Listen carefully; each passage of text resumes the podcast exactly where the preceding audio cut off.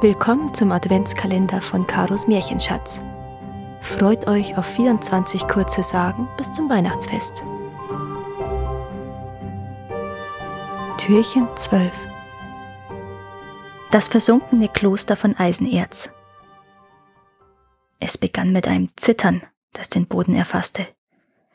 Risse krochen über die Steinplatten, feiner Sand rieselte von den Mauern. Ein tiefes Grollen und Brummen kündigte schließlich an, dass es dabei nicht bleiben würde. Verängstigt sprangen die Mönche auf.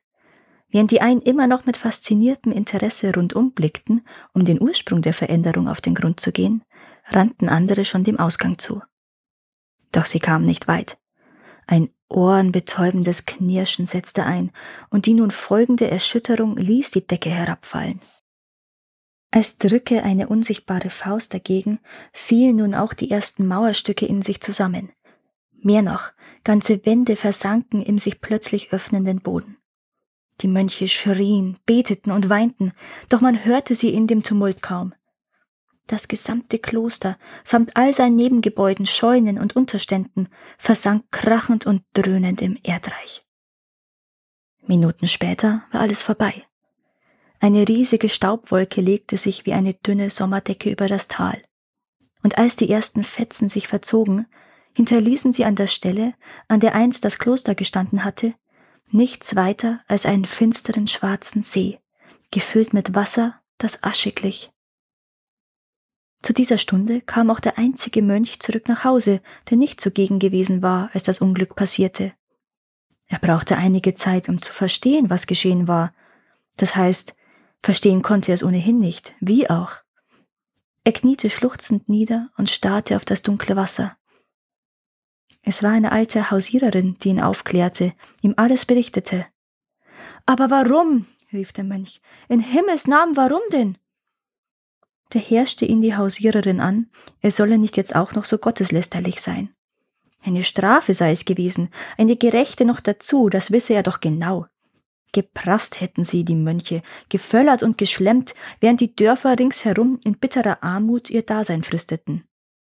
Ihr Übermut und der Mangel an Mitgefühl habe die göttliche Macht dazu veranlasst, das Kloster zu vernichten. Eine drastische Strafe zwar, das zumindest gab die Hausiererin zu, aber auch eine gerechte Strafe, wie sie schon sagte.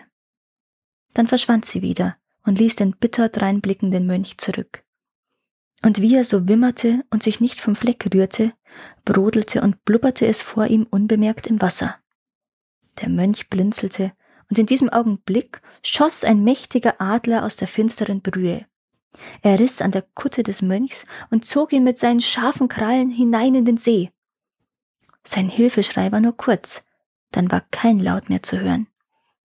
Die Leute nannten den See fortan den Taubensee, denn wann immer man in seiner Nähe laut rief, hatte es den Anschein, als würde das Wasser die Worte verschlucken.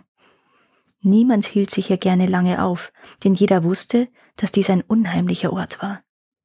Und jeder kannte auch die Geschichte vom Bauern, der vor einiger Zeit hier entlang gegangen war. Er musste sich verirrt haben, vielleicht im dichten Nebel, jedenfalls fiel er kopfüber in den See. Er konnte sich strampelnd über Wasser halten und hatte Glück, dass er gesehen und herausgezogen wurde. Doch beim Sturz in den See hatte der Mann etwas bemerkt.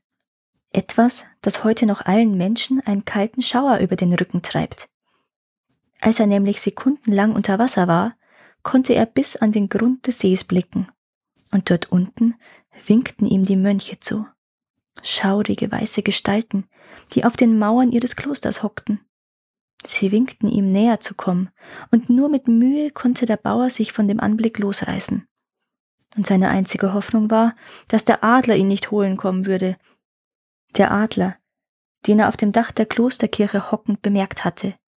Und er schrie um Hilfe, so laut er konnte.